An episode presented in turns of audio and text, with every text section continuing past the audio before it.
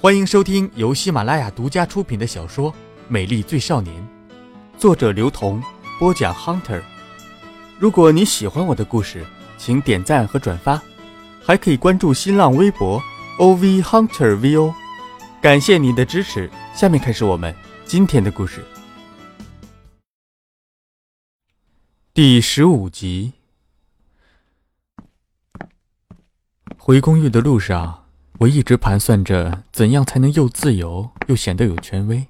吴宇就给我来了电话，他喜欢在外面和我通电话，每次都是不一样的电话号码，估计又是不一样的男人，在他们的车上用他们的手机，有一搭没一搭的和我聊着，偶尔说两句暧昧的话。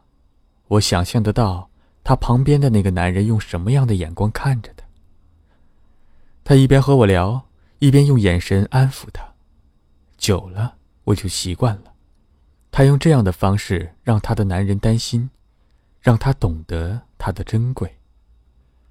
我从来不担心吴宇在感情上受伤，只是有点担心他这样的方法会让他自己无时无刻不感到恐惧。对感情提防的人，必定也是会对幸福提防的人。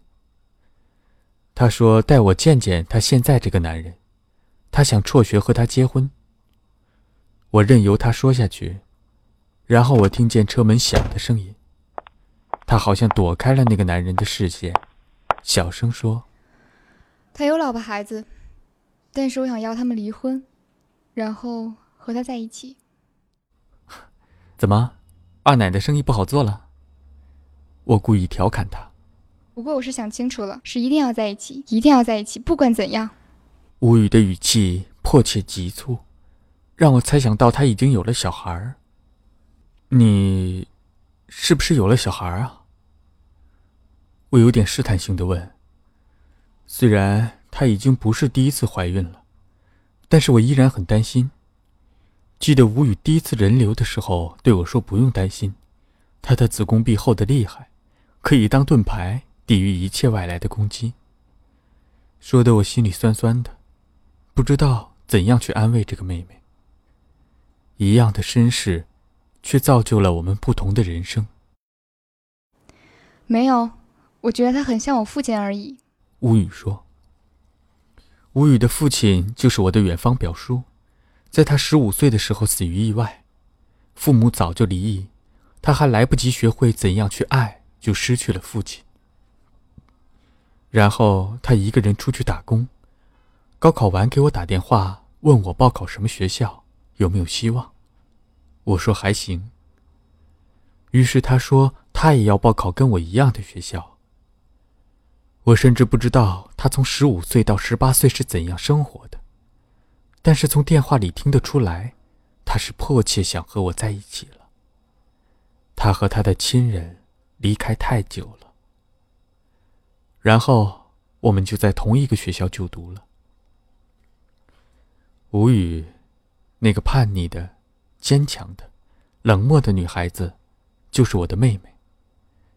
也许她积累了太多爱的能量，所以不停的换男朋友，在男人之间游走，供所有男人观赏，供她有兴趣的男人观赏。那我还需要见她吗？我问。这个星期天，我做好他的思想工作了，说请我哥哥吃饭。吴宇呵呵的笑起来，这样的笑声，一年难得听到几次，含着爱情的湿润，可以缓解我的担心。我独住的公寓不贵，却舒适，是吴宇前男友给他留下的房子，象征性的收我的租金。而他和吴宇分手之后去了美国。再见亦是朋友。他走那天抱着吴语哭得惊天动地，而吴语呢，只是象征性的红了一点眼眶。我就在这房子里一直陪着他，回忆这回忆那，于是就爱上了这里，觉得充满了回忆，所以住了进来。而他却几乎不回来住。电梯上升的时候，我感觉到身体的失重。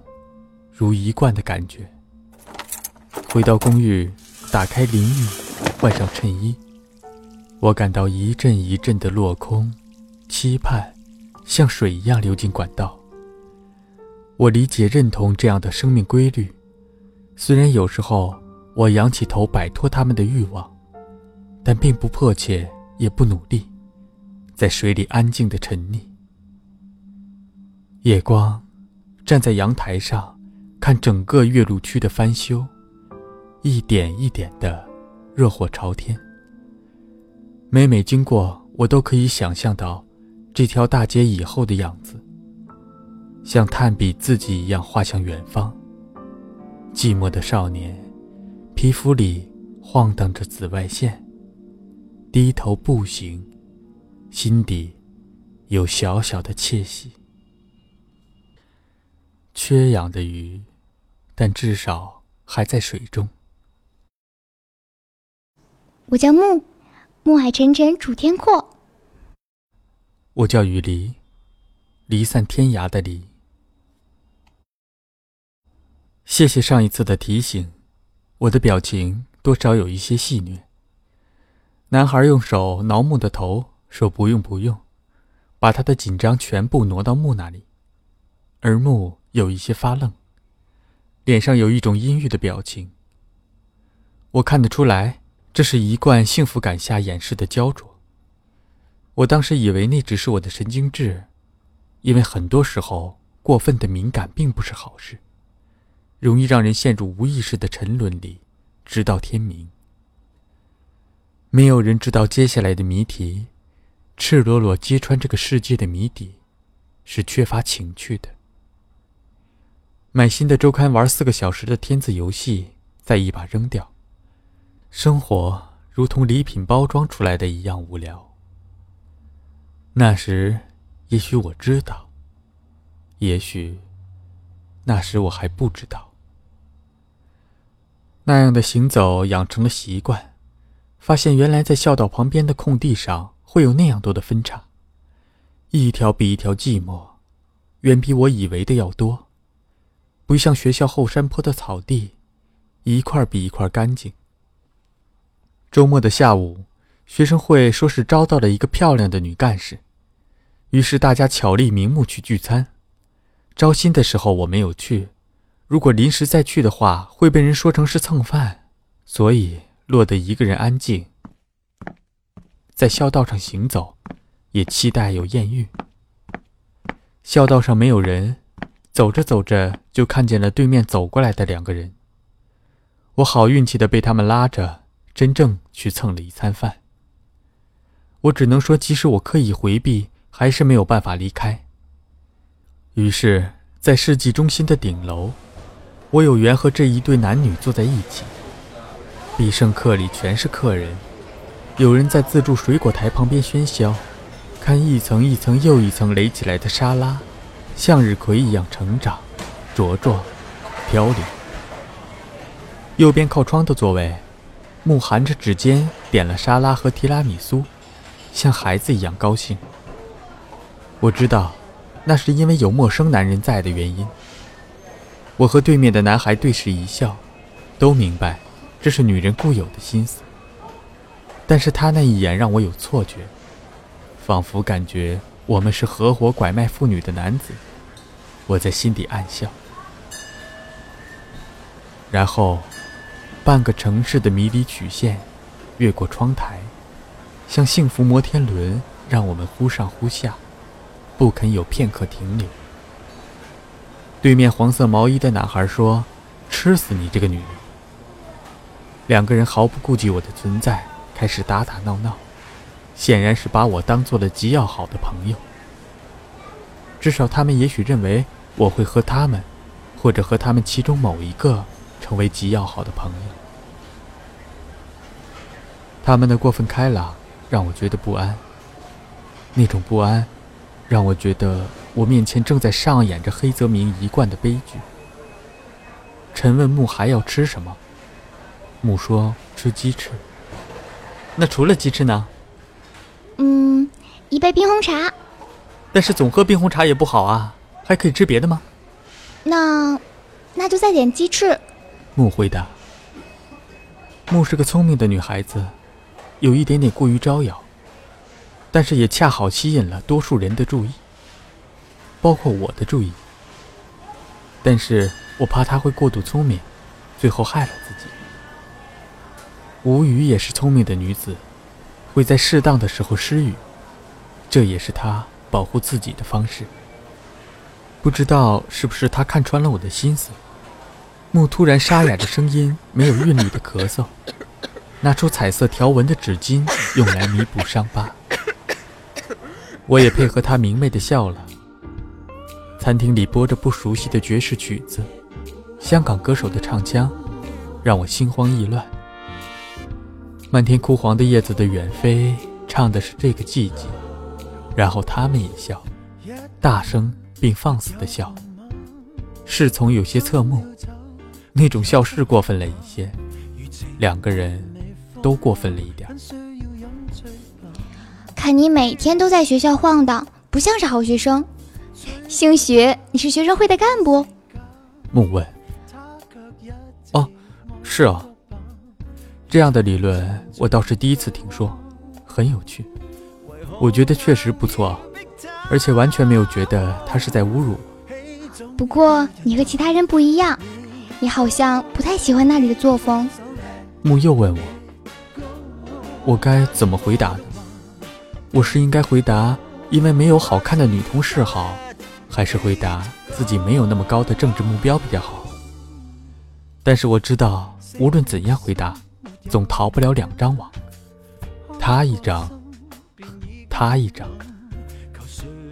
我沉默，然后感叹，在大学里交朋友实在太难，过于直白的表达容易伤害到他人，而我从来就不是。对面坐着的两个人即将成为我的朋友，他们是登对的，英俊的男子和美丽的女子。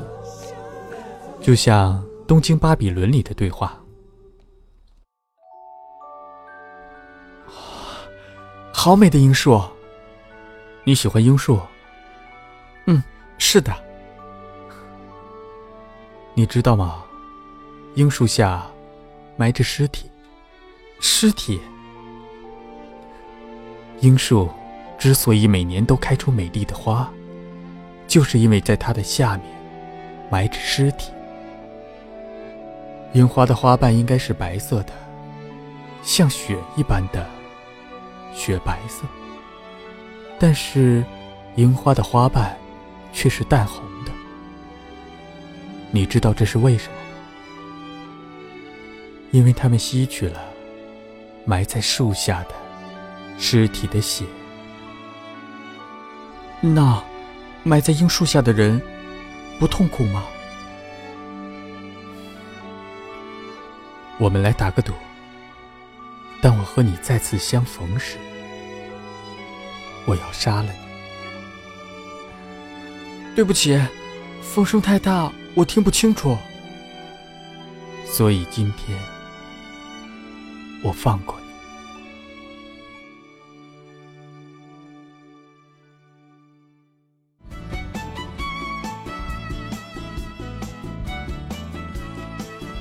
您正在收听的是由喜马拉雅独家出品的小说《美丽最少年》。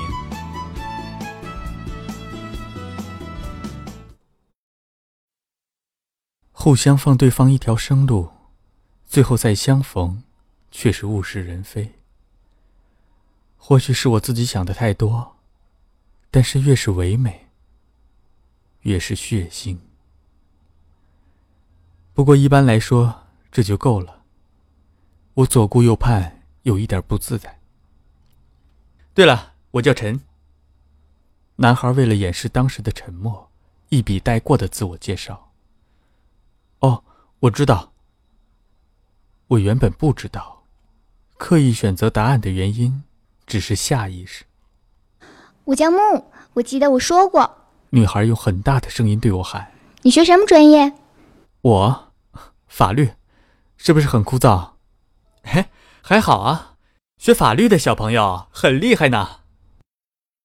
趁说话的时候看了一眼木，木很从容的笑，完全不需要理由。他们的爱沉溺在我的答案之上，我是站在水底，看蔚蓝星星的投射，向往却又喘不过气，怕被灼伤窒息。你还要什么呢？蜗牛，或者是对面女生桌上的半杯可乐？陈搂着木问我。我撇过头看另张餐桌，水滴粘在玻璃杯上，一个、两个、三个，可乐喝了一半，四分之一的唇印，妖娆的缠绕，像藤蔓植物的攀爬。我笑了一笑，回过头来看陈，他搂着木，就像搂着整个宇宙。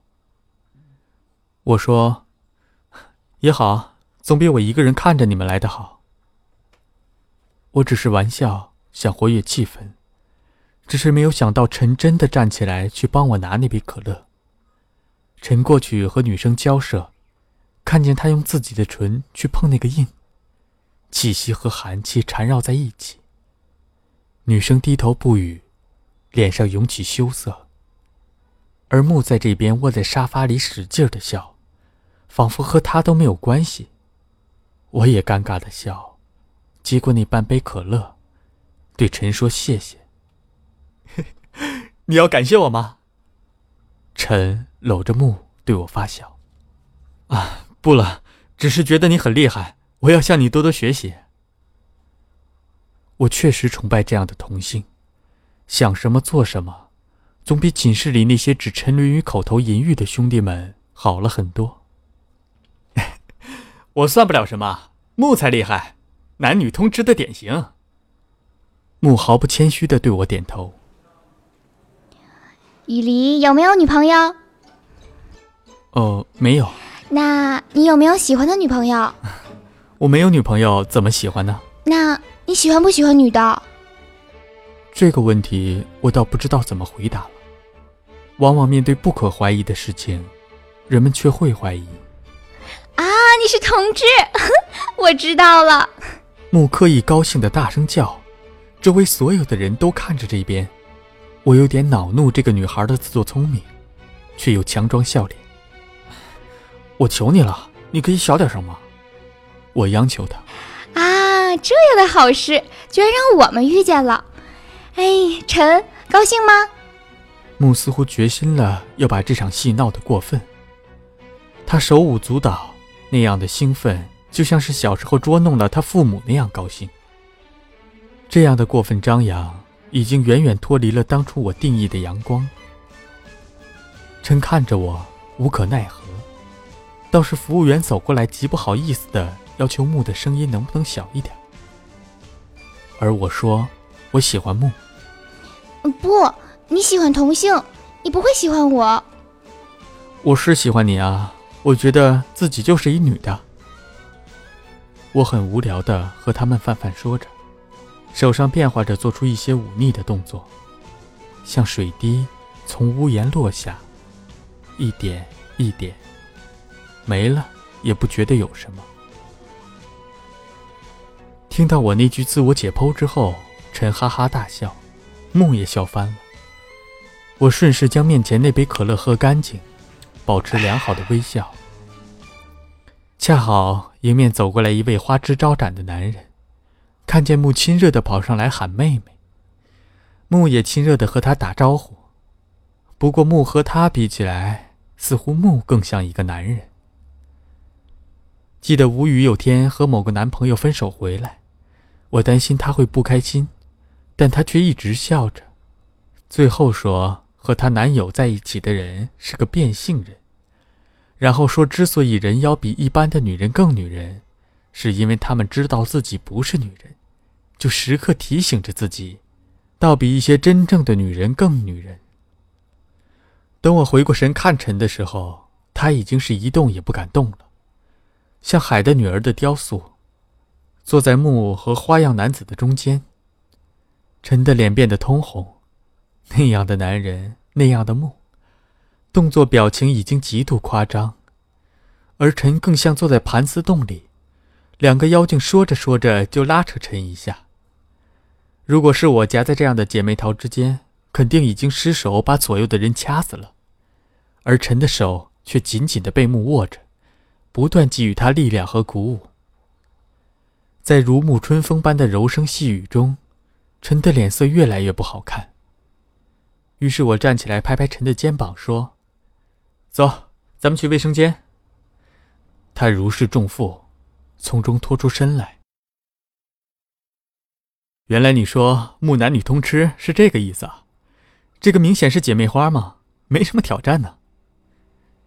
我揶揄着陈，他也突然语塞，只能嘿嘿的笑，说着莫名其妙的话。哎呀，其实是这样的。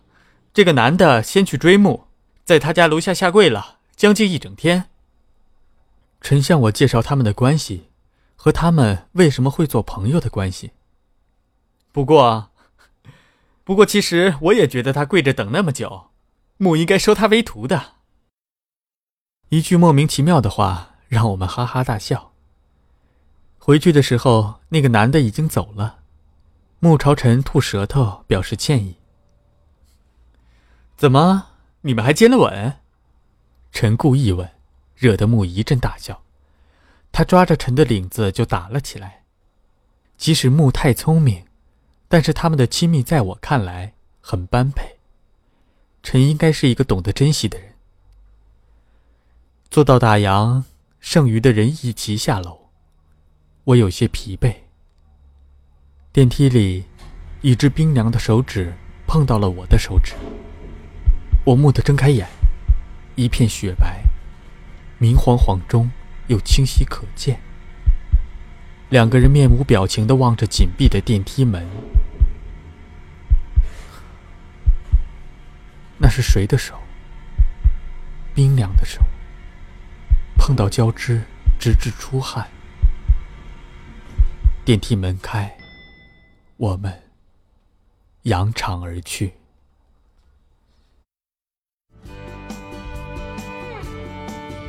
您刚刚收听到的是喜马拉雅独家出品的小说《美丽最少年》，作者刘同，播讲 Hunter，由水木双清授权。更多精彩有声书尽在喜马拉雅。